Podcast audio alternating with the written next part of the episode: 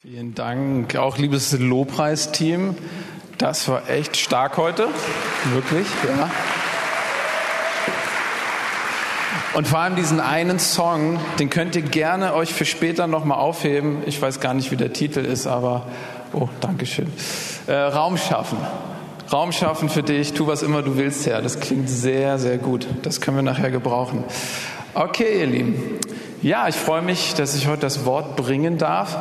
Und ich habe auch ein Thema mitgebracht, was mich selber ja total berührt, auch mich selber total betrifft. Und ich habe auch erlebt, dass in der Vorbereitung auf diesen Sonntag Gott wirklich ähm, zu mir persönlich gesprochen hat und das Thema genutzt hat, um in meinem Leben ja Dinge zu ermutigen, mich an Dinge zu erinnern, aber auch ja teilweise zu korrigieren. Und ich würde sagen, das ist optimal, wenn der Prediger äh, am Sonntag selbst angesprochen wurde von dem, was er predigt. Das ist gar nicht schlecht. Ja, wir sind in einer Predigtserie. Für die, die es noch nicht gemerkt haben, wir sind in einer Serie drin, die hat den Übertitel, der heißt, was jetzt zählt. Was jetzt zählt. Und es ist sogar eine Serie, die endzeitliche Anteile hat. Und doch sind wir so cool gewesen, dass wir das Wort Endzeit gar nicht gebraucht haben für den Titel. Aber das hat auch den Grund, dass wir diese Serie nicht so gestalten wollten, dass man jetzt ganz klassisch tief in endzeitliche Themen reingeht, weil da ist doch der Anspruch schon ziemlich hoch im Sinne von, das wäre, glaube ich, eine sehr lange Serie und man müsste dann ja, in das Buch der Offenbarung vielleicht rein, in das Buch Daniel, in die Endzeitreden von Jesus. Da gibt es eine Menge Material, was super gut ist. Ähm, und es ist gut, das zu machen. Aber wir hatten überlegt, mehr über Essenzen zu sprechen, die wichtig sind für uns, für unser Leben, für unseren Alltag in solchen Zeiten, in denen wir gerade leben. Dass wir schauen, was zählt jetzt? Was macht den Unterschied? Was sind die Prioritäten, die wir setzen sollten in Zeiten, in denen wir leben, so wie jetzt, wo Dinge sehr unsicher sind, wo Krisen sind, Wirtschaftskrise, ähm, Krieg und Pandemie immer noch und vieles andere mehr. Und wir dürfen in Anführungszeichen gespannt sein, was da noch so kommt. Ihr versteht, wie ich es meine. Aber wir leben in krassen Zeiten. Und meine Predigt heute heißt, was jetzt zählt, Doppelpunkt, ohne Öl geht's nicht. Ohne Öl geht's nicht. Das ist natürlich ein bisschen lustig, weil das auch im Natürlichen total stimmt gerade. Ja, wir brauchen Öl, wir brauchen Gas, wir brauchen diese Dinge, aber ich denke, es wird in der Predigt deutlich werden, dass auf einer höheren geistlichen Ebene wir genauso Öl brauchen. Und wir werden uns anschauen, äh, warum das so ist. Und hierzu möchte ich in das Gleichnis von den zehn Jungfrauen gehen. Kennen wahrscheinlich die meisten, ist relativ bekannt und es ist eingebettet in diese bekannte Endzeitrede von Jesus im Matthäus Evangelium Kapitel 24 bis 25. Und dort gibt Jesus den Jüngern einen Abriss, einen, einen Ablauf über die Zeit, bevor Jesus wiederkommt. Denn die Jünger haben ihm danach gefragt, Jesus, was wird passieren zu der Zeit, wenn du wiederkommst? Wie wird das sein? Und Jesus versucht, diese Frage zu beantworten und erklärt ihnen so ein bisschen Dinge, die, die geschehen werden. Katastrophen, die kommen werden, Krisen, die kommen werden, Verführung, die über die ganze Welt kommen wird. Und er beschreibt sogar den Antichristen in dieser Stelle. Aber nicht nur das, sondern er gibt ihnen dann auch noch vier Gleichnisse, die den Jüngern beschreiben sollen, was entscheidend ist in dieser Zeit, in der Jesus noch nicht da ist, in der wir auch als Gemeinde, als Christen auf seine Wiederkunft warten. Was ist entscheidend? Und das, was sich als roter Faden durch alle vier Gleichnisse zieht, ist das Thema bereit zu sein immer und immer bereit zu sein, dass Jesus wiederkommt, dass unsere Herzen und unser Leben, unser Alltag wirklich ausgerichtet sind auf seine Wiederkunft und wir bereit sind. Und in diesem Kontext bringt er auch dieses Gleichnis von den zehn Jungfrauen. Und ich möchte hierzu einfach mal dieses Gleichnis durchlesen und dann schauen wir gemeinsam rein, was, was können wir uns rausziehen aus dieser Geschichte. Also Matthäus 25, 1 bis 13. Dann wird es mit dem Reich der Himmel sein wie mit zehn Jungfrauen, die ihre Lampen nahmen und hinausgingen dem Bräutigam entgegen. Fünf aber von ihnen waren töricht und fünf klug. Denn die Törichten oder Unweisen nahmen ihre Lampen und nahmen kein Öl mit sich. Die Klugen aber nahmen Öl in ihren Gefäßen samt ihren Lampen. Als aber der Bräutigam auf sich warten ließ, wurden sie alle schläfrig und schliefen ein.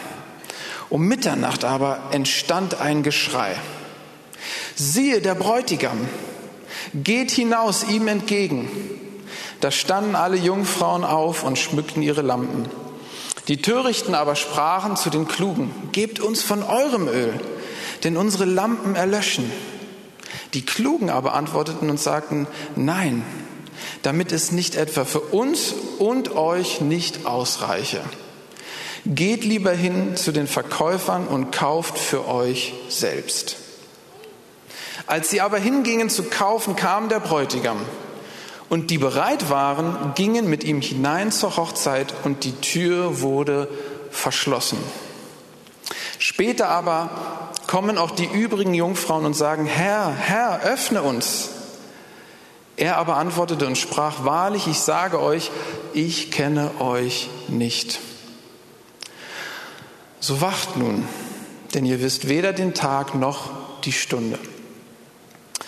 Okay, das ist jetzt nicht einer der leichtesten Gleichnisse von Jesus, nicht einer der leichtesten Geschichten und doch hat es total schöne Anteile auch, aber das Ende ist nicht ganz so einfach. Und wir haben am letzten Sonntag von Katrin gehört, dass es wichtig ist, nicht Anstoß zu nehmen. Das war ihre Predigt an Jesus als Person, an Dingen, die er gesagt hat und auch an seiner Leiterschaft. Manche Dinge sind nicht so leicht zu verstehen, aber wir wagen uns trotzdem mal an dieses Gleichnis heran. Der Kontext ist also eine Hochzeit. Jesus möchte den Jüngern etwas ganz Wichtiges erklären und er nimmt das Bild oder das Setting einer Hochzeit. Und hier ist ein Bräutigam und es sind zehn Jungfrauen, fünf davon sind weise, fünf davon sind nicht weise. Und es geht darum, dass der Bräutigam kommt und die zehn Jungfrauen haben eine Aufgabe. Sie sollen ihm entgegengehen und sie sollen ihre Lampen mitnehmen. Wir sehen in der Bibel, dass am Ende der Tage Jesus zurückkommen wird auf diese Erde und er wird sein Reich aufrichten. Denn das sagt er hier direkt im ersten Vers. Dann wird es mit dem Reich der Himmel sein wie mit zehn Jungfrauen. Also es geht übergeordnet um das Reich Gottes, das auf die Erde kommen wird.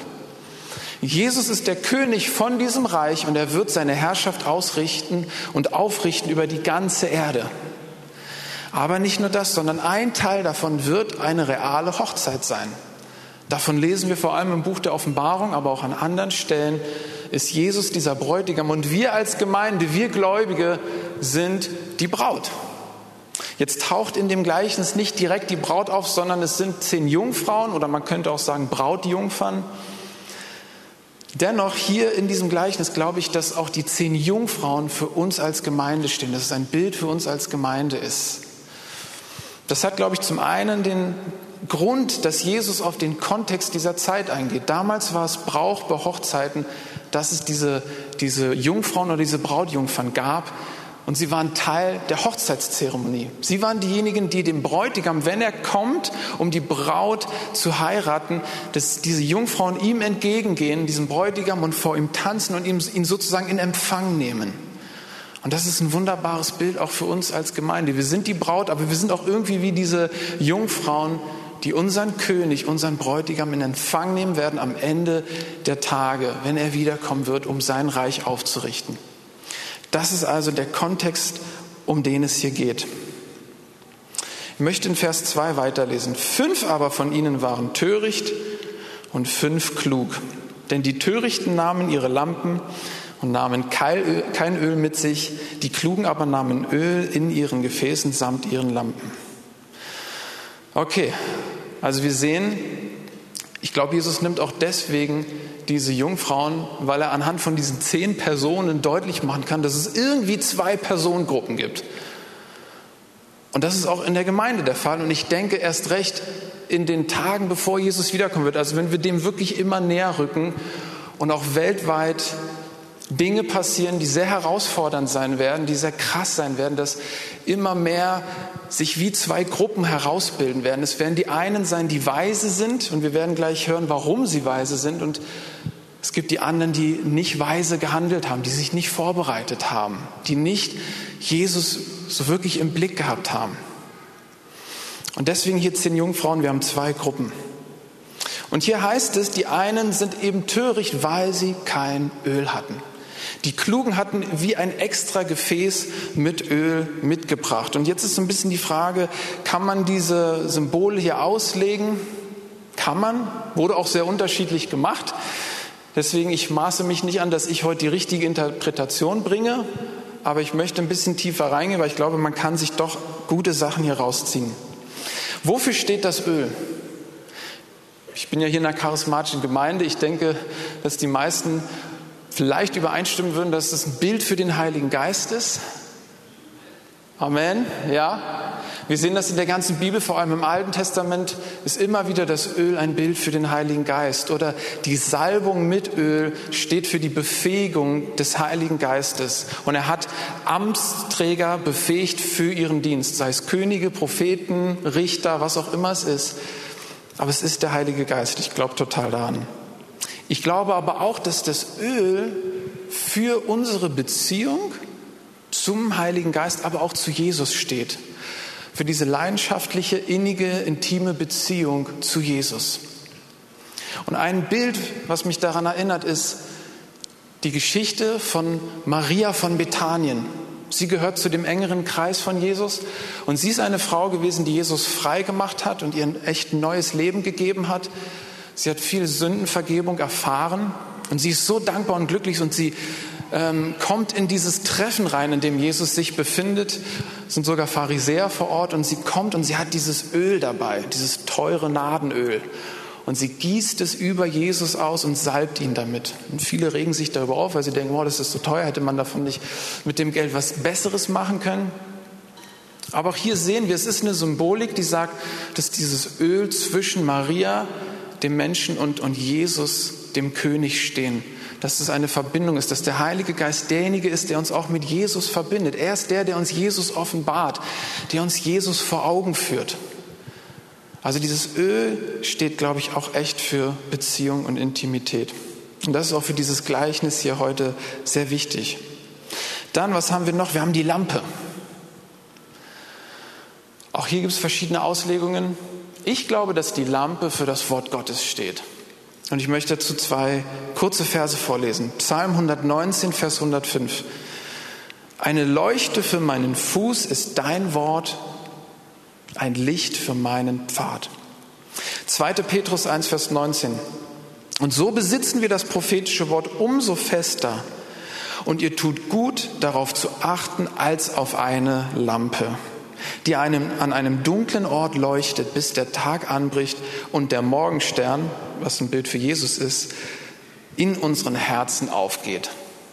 Ich glaube, die zwei Bibelstellen bringen das gut auf den Punkt, dass, dass diese Lampe kann ein Symbol sein für das Wort Gottes in unserem Leben. Aber nicht irgendwie das Wort Gottes, nicht einfach die, die, die Bibel, die bei dir im Schrank hängt, sondern das direkt gesprochene Wort Gottes in dein Herz, das lebendige Wort Gottes. Und wenn du lebendiges Wort Gottes in deinem Leben hast, dann ist das wie eine Lampe, die dir den Weg zeigt, die in Finsternis leuchtet und du hast Orientierung. Und das ist das, was der Heilige Geist tut. Und hier haben wir diesen wunderbaren Zusammenschluss, dass wir den Heiligen Geist in unserem Leben brauchen. Und er ist auch derjenige, der das Wort Gottes lebendig macht, der Erleuchtung schenkt und das ist wie eine Lampe in unserem Leben. Damals war es sogar so, dass sie hatten ja nicht so richtig eine Lampe, sondern es war mehr wie eine Fackel. Das war wie so ein Stab und da war ein, ein Tongefäß am Ende befestigt und in diesem Tongefäß war ein Lappen. Und dieser Lappen war vollgesogen mit Öl und letztendlich brannte das Öl und nicht der Lappen. Und das ist auch ein Bild für uns. Ein, ein Leben vollgesogen mit Heiligen Geist. Und das ist das, was wir dringend brauchen dringend brauchen und es bewirkt verschiedene Dinge. Auch hier heißt es, dass die klugen Jungfrauen ein Gefäß hatten. Und in diesem Gefäß hatten sie extra Öl dabei. Wenn man in die Bibel schaut, auch das, das, der Gegenstand, das Gefäß ist ein Bild für uns Menschen, für das Leben, das wir als Menschen haben. Und die Frage ist ja immer, was ist in deinem Gefäß drin? Da können alle möglichen Dinge drin sein, auch viele gute Dinge. Und ich glaube, dieses Gleichnis will total rüberbringen, dass es vor allem entscheidend ist, dass viel Heiliger Geist in deinem Gefäß ist. Viel Öl. Denn wir werden es brauchen. Als aber der Bräutigam auf sich warten ließ, wurden sie alle schläfrig und schliefen ein. Um Mitternacht aber entstand ein Geschrei, siehe, der Bräutigam geht hinaus ihm entgegen. Da standen alle jene Jungfrauen auf und schmückten ihre Lampen.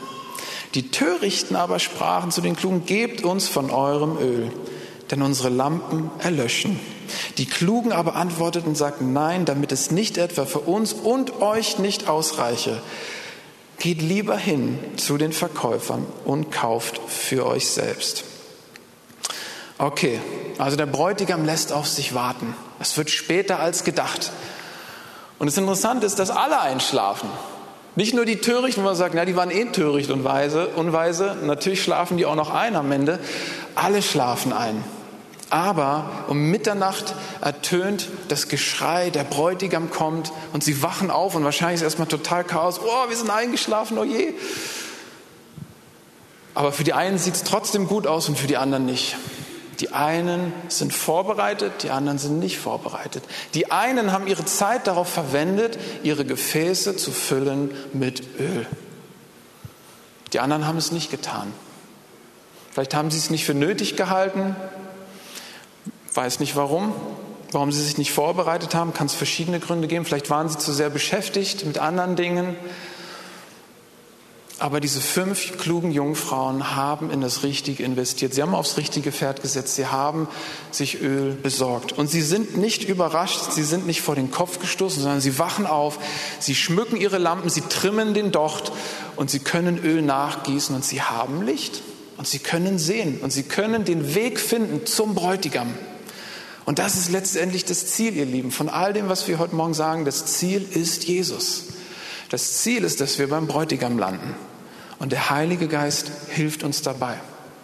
Aber was du dafür brauchst, ist ein Leben gesättigt und durchdrungen von dem Heiligen Geist. Ein Leben, was gegründet ist im Wort Gottes und in Wahrheit. Und dass der Heilige Geist das Wort nehmen kann und dir eine Landkarte geben kann und du Orientierung hast. Das ist das Entscheidende. Das heißt, für die unklugen Jungfrauen sieht es nicht gut aus. Und sie hätten gerne Öl von den anderen. Und sie sagen, nee, das geht nicht. Wir können euch kein Öl geben, sonst reicht es für uns beide nicht. Kauft euch selber was. Und ich möchte hier ein, ein Wort vorlesen aus Epheser 5, Vers 15. Paulus schreibt hier an die Gemeinde in Ephesus.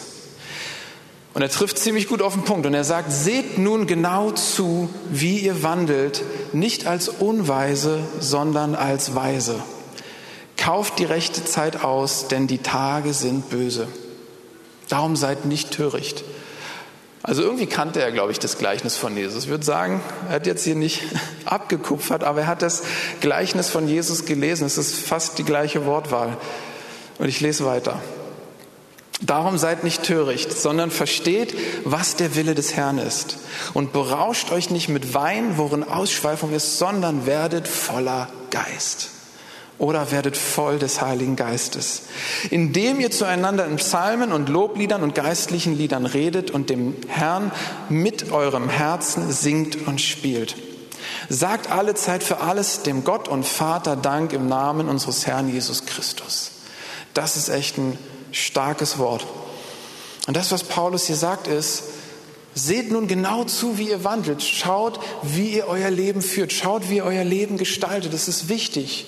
Lasst das Leben nicht an euch vorüberziehen. Die Jahre vergehen so schnell. Tage vergehen so schnell. Sondern er sagt, achtet darauf, wie ihr wandelt. Seid nicht unweise, sondern seid weise, indem ihr die rechte Zeit auskauft.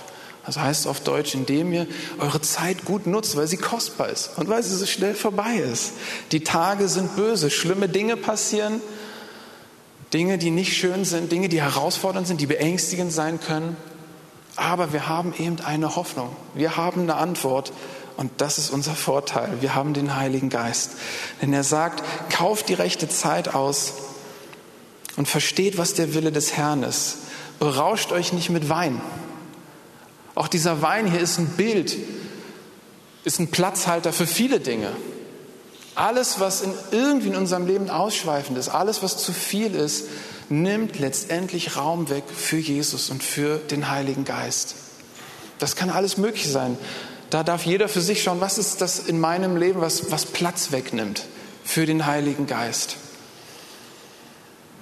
Das Schöne ist aber, dass Paulus hier das Bild vom Wein nimmt. Das würde er nicht nehmen, wenn er nicht Ähnliches zum Heiligen Geist zu sagen hätte.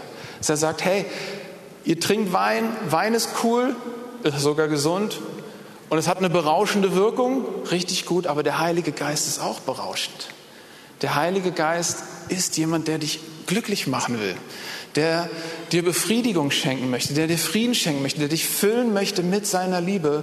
Wein ist gut, Heiliger Geist ist besser. Amen. Wisst ihr was? Ich glaube, das ist vor allem das, was die Menschen damals hatten. Die hatten nicht so viel wie wir. Die hatten nicht Handys, die hatten nicht Smartphones, die hatten nicht so viel Entertainment, die hatten halt Wein. also wenn du schlecht drauf warst, dann gab es halt Wein irgendwie. Aber bei uns können das andere Dinge sein heutzutage. Ganz unterschiedlich. Und Paulus sagt, schau auf dein Leben, schau auf dein Herz. Womit bist du gefüllt? Werde voll mit Heiligen Geist. Und er gibt auch hier ein paar Ideen, wie man voll werden kann. Hier ist so ein bisschen mehr der Schwerpunkt Anbetung, was super ist. Es gibt verschiedene Möglichkeiten, wie man voll werden kann mit Heiligen Geist. Für uns heute Morgen möchte ich vor allem den Schwerpunkt darauf setzen, dass das Entscheidende ist, dass wir Gemeinschaft mit ihm haben. Und da geht es nicht so sehr um eine Technik, da geht es nicht so sehr, was soll ich zuerst machen, in welcher Reihenfolge, damit mehr Heiliger Geist in meinem Leben ist, sondern diese ganz grundsätzliche Sache, dass wir Gemeinschaft mit ihm haben sollen. Dass es wichtig ist, dass wir Zeit mit ihm verbringen. Denn der Heilige Geist ist der, der dann wunderbare Dinge tut. Er ist derjenige, der uns verhilft zu mehr geistlicher Sensibilität. Er ist der, der uns intensive Erfahrungen schenkt mit seiner Liebe und mit seiner Nähe und mit seiner Kraft. Aber er ist auch der, der das Wort Gottes lebendig hatte, das, was wir heute schon gehört haben. Und im Johannes 2, 25 bis 28, ich lese das jetzt nicht vor, aber dort sagt der Apostel Paulus und beschreibt in seinem Brief, dass der Heilige Geist diese Salbung ist in unserem Leben, in unserem Innersten, die uns lehrt.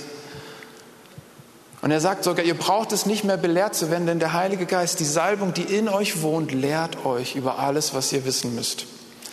Aber was, er, was Johannes auch in diesem Abschnitt betont ist, dass es entscheidend ist, dass wir wirklich im Heiligen Geist wandeln und dass wir in ihm sind und in den Dingen bleiben, die er uns offenbart.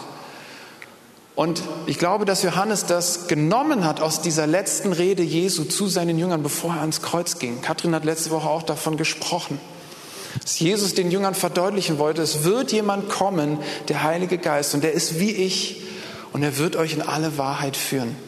Und Jesus betont aber immer wieder und sagt, bleibt in mir und ich in euch. Und er sagt auch, bleibt in meinem Wort und mein Wort bleibe in euch. Es geht immer um diese Beständigkeit, es geht immer um einen Wandel, nicht um eine einmalige Sache, nicht mal hier oder mal dort, sondern Jesus sucht Beständigkeit bei uns. Und er möchte uns das schenken und er möchte uns das in seiner Gnade geben. Aber es geht um Beziehung, es geht um beständige Gemeinschaft. Das ist der Schlüssel. Ein interessanter Punkt, den wir noch sehen, ist, dass die klugen Jungfrauen sagen, kauft euch selber Öl, beschafft euch eigenes Öl. Und das ist wahr. Du kannst nicht zu jemandem gehen und sagen, hey, kannst du mir mal schnell die Hände auflegen? Ich hätte gern die Beziehung, die du zum Heiligen Geist hast, auch. Das funktioniert nicht. Du darfst dich immer gerne segnen lassen bei der Thematik, aber du baust alleine mit dem Heiligen Geist eine ganz eigene Beziehung. Du gehst mit ihm auf Reise und das passiert nicht über Nacht, sondern es sind einfach Jahre von gemeinsamen Wandel, mit allem Auf und Ab, mit allem Aufstehen und Scheitern, mit allem, was da so drin steckt. Aber es ist ein beständiger Wandel mit dem Heiligen Geist. Du kannst es nicht von anderen kaufen, du kannst es nicht von anderen einfach kopieren. Das ist deine Geschichte mit Jesus. Was hier aber trotzdem stimmt ist, und natürlich hinkt es ein bisschen, weil wir reden davon, dass der Heilige Geist dieses Öl ist. Und dann sagen sie ja, dann kauft ihr halt mehr Öl. Heiliger Geist kannst du auch nicht kaufen. Du kannst es dir auch nicht verdienen. Du kannst dir auch nicht mehr Vollmacht verdienen, mehr Nähe verdienen. Das sind Dinge, die dir geschenkt werden aus Gnade im Kontext einer Beziehung. Das heißt, wir können den Heiligen Geist nicht kaufen, aber was trotzdem hier stimmt, ist, dass wenn du voll sein willst mit Heiligen Geist, kostet es dich was. Deswegen ist es zum Teil richtig, es kostet dich was. Es kostet dich, dass du in deinem Leben Raum schaffst, so wie wir das eben gerade gesungen haben. Super Song. Ich mache Raum für dich, damit du tun kannst, was du tun willst. Und das wird dich was kosten. Und das sage ich gar nicht so, das wird dich was kosten. So meine ich es nicht, sondern es ist aber einfach eine Realität. Wenn du dieses Gefäß bist, was gefüllt werden soll mit Heiligen Geist, dann muss dort Raum sein für ihn, dass er dieses Gefäß ausfüllen kann. Und wenn er das tut, dann ist das glorreich. Ich gehe weiter. Als sie aber hingingen zu kaufen, kam der Bräutigam und die bereit waren, gingen mit ihm hinein zur Hochzeit und die Tür wurde verschlossen. Später aber kamen auch die übrigen Jungfrauen und sagen, Herr, Herr, öffne uns. Er aber antwortete und sprach, wahrlich, ich sage euch, ich kenne euch nicht. So wacht nun, denn ihr wisst weder den Tag noch die Stunde. Also sie kaufen sich noch irgendwie was an Öl, aber Fakt ist, sie sind zu spät dran. Dass sie unvorbereitet waren, dass sie anscheinend, wenn wir das auf uns übertragen, dass es, wir sehen ja hier, es sind alles Christen, sind alles Gläubige, sind Menschen, die den Bräutigam kennen, die auf ihn warten, die ihre Lämpchen haben, die auch Öl haben, alle haben den Heiligen Geist. Aber es ist ein Unterschied, ob der Heilige Geist irgendwie in deinem Leben ist oder ob du gesättigt und durchdrungen bist von ihm. Und ich glaube, dass wir eben in Zeiten hineinkommen, wo das umso mehr einen Unterschied macht, ob du von ihm erfüllt bist oder ob du es nicht bist. Und hier bei den Jungfrauen sehen wir, dass es irgendwie zu spät ist. Und ich möchte da gar nicht so tief reingehen. Und äh, ich finde die, diese Stelle auch nicht so leicht im Hinblick darauf, was heißt das jetzt konkret? Heißt das, haben, haben diese Christen ihr Heil verloren? Haben sie ihre Rettung verloren? Kann sein. Das ist eine gute Frage. Auch heute Morgen. Ich glaube tatsächlich, dass wenn wir in solche Zeiten mehr hineinkommen, die immer kritischer werden, wo sich Dinge zuspitzen, glaube ich eben total, dass wenn du nicht jemand bist, der gefüllt ist mit Heiligen Geist, wenn du nicht vorbereitet bist, ist tatsächlich die Frage, wer, wer wird bestehen können? Wer wird bestehen können? Wer ist vorbereitet? Wer ist erfüllt mit Heiligen Geist? Wer hat Durchblick in diesen Zeiten. Ich glaube, es wird nicht leicht werden. Aber der Heilige Geist wird da sein und er steht zur Verfügung. Und wir haben die Möglichkeit, uns füllen zu lassen von ihm. Er steht wirklich an unserer Tür und er klopft an und sagt, darf ich dich ausfüllen? Darf ich dir helfen? Darf ich dein Leben bereichern? Darf ich mit dir hindurchgehen durch verrückte Zeiten? Deswegen es ist es ein krasser Abschluss hier, es ist ein gruseliger Abschluss und Jesus sagt es, ich kenne euch nicht. Wir haben wir wieder diesen Beziehungsaspekt. Das, was uns letztendlich rettet, ist eine Beziehung und nicht ein einzelnes Gebet oder was auch immer. Es ist eine Beziehung. Und das finde ich wiederum stark, das finde ich gut. Ich, ich liebe das Herzliche darin. Es ist nicht eine Formel, es ist eine Beziehung. Und ich möchte zu denen gehören, wo Jesus sagt am Ende, hey, ich kenne dich. Wir haben Zeit miteinander verbracht. Wir haben uns ausgetauscht. Du hast dein Leben mit mir geteilt. Und ihr Lieben, darum geht es. Es geht nicht um Leistung. Es geht nicht, dass wir irgendwelche großen Dinge produzieren. Jesus will einfach Vertrautheit. Er will einfach Beziehung. Er will einfach Gemeinschaft. Er will einfach, dass du ehrlich mit ihm bist, dass du dein Leben mit ihm teilst. Und alles andere wird aus dem herausfließen und erwachsen. Und das beruhigt mich wiederum. Bei all der Krassheit hier drin und ein bisschen gruselig, aber das berührt mich total, dass es um Beziehung geht. Ihr liebe Band, ihr könnt gerne nach vorne kommen und wenn ihr diesen Song spielt, das wäre grandios.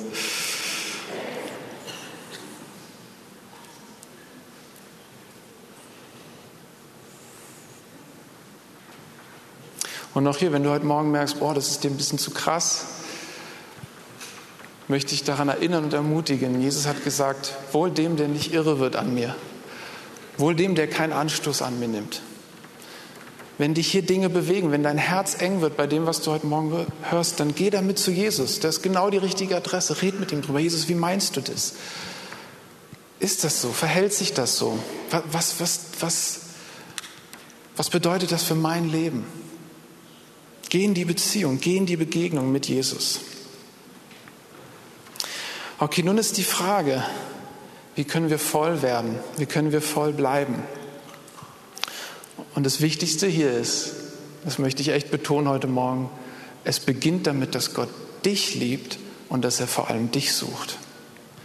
Es beginnt immer damit, dass Gott Sehnsucht nach dir hat. Jesus hat Sehnsucht nach dir. Und in der Offenbarung gibt es diese eine schöne Stelle, wo er sagt, ich stehe vor deiner Tür und ich klopfe. Mach deine Tür auf und ich komme rein und ich werde mit dir zusammen essen. Jesus klopft an unsere Türen. Es beginnt bei ihm. Er ist der Anfang und er ist das Ende. Wir müssen uns lieben lassen von ihm. Ich möchte kurz aus meinem Leben noch erzählen, um das abzurunden, als es auch um die Frage geht, wie können wir voll werden, wie, wie kann das aussehen. Aber bei mir war es so, dass, ihr könnt gerne schon spielen, könnt gerne ein bisschen das unterlegen. Das im Jahr 2019 hatte ich ein ganz besonderes Jahr. Es hat relativ tragisch angefangen, weil ich durch eine krasse Phase in meinem Leben gegangen bin und ich an einem Punkt auch war, wo ich nicht wusste, wie es weitergeht. Und ich hatte ein ganzes Jahr, wo ich nicht arbeiten war. Das war gar nicht so geplant. Ich habe nach Jobs gesucht, aber es hat sich nichts ergeben. Bin dann hier gelandet in der Gemeinde, preis dem Herrn.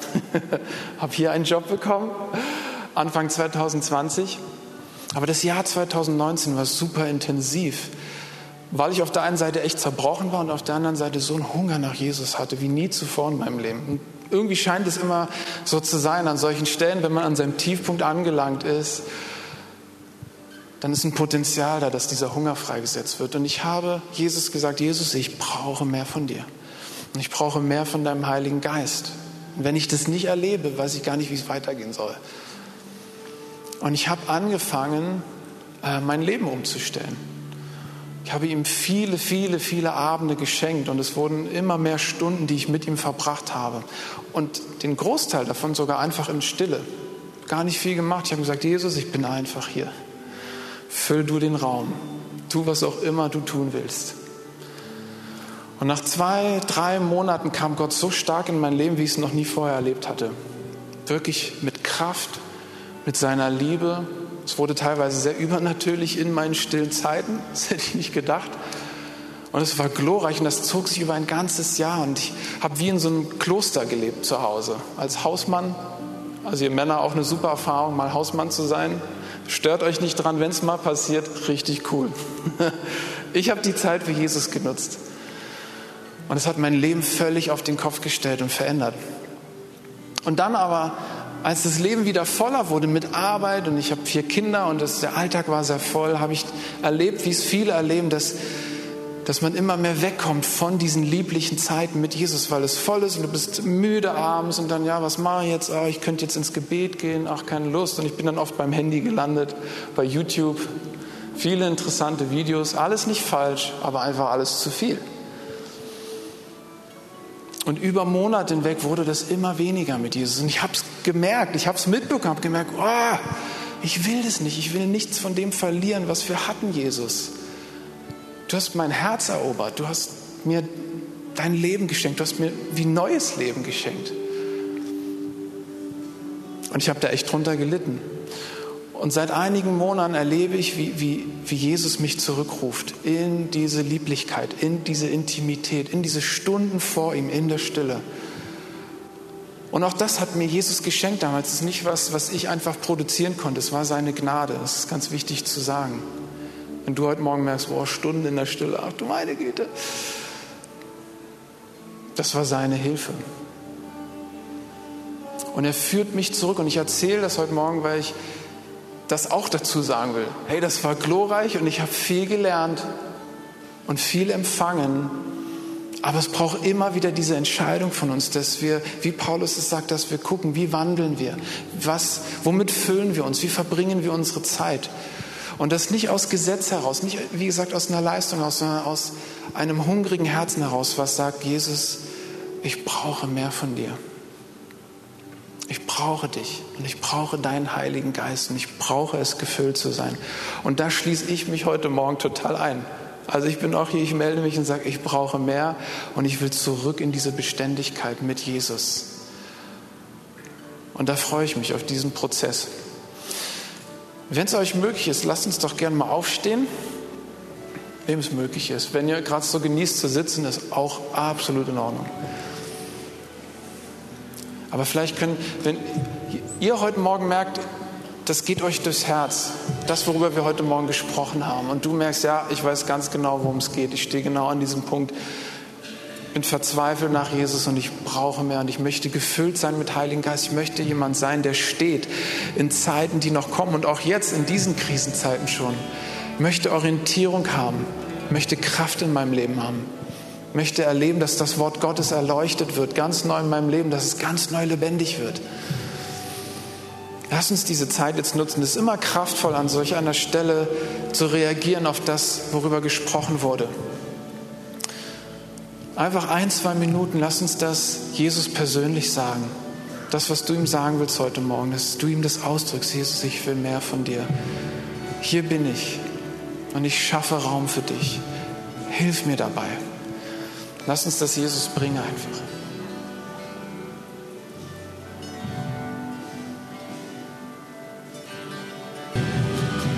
Heiliger Geist. Und so bitte ich dich, dass du kommst heute Morgen und dass du uns füllst, dass du diesen Raum füllst. Wir wollen zu den Klugen gehören, die gefüllt sind mit dir, dass unsere Gefäße voll sind mit dir.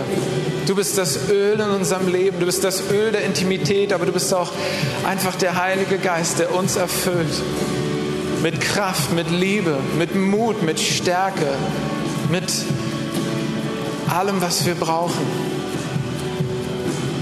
Mehr von dir, Heiliger Geist. Komm und fülle uns heute Morgen. Und nimm du uns an die Hand in den nächsten Tagen und Wochen, jeden Einzelnen hier, hinein in die Begegnung, dass wir Raum schaffen für Gemeinschaft mit dir, dass es kein Nebenschauplatz ist in unserem vollen Alltag, sondern dass wir dir Raum geben, Heiliger Geist. Hilf uns dabei. Wir brauchen unbedingt deine Hilfe.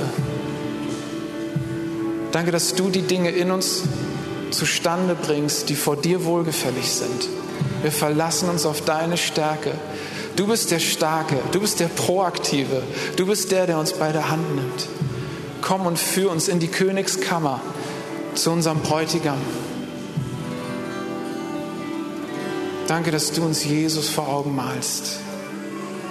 Danke, dass du ihn sichtbar machst, dass du ihn groß machst in unserem Leben.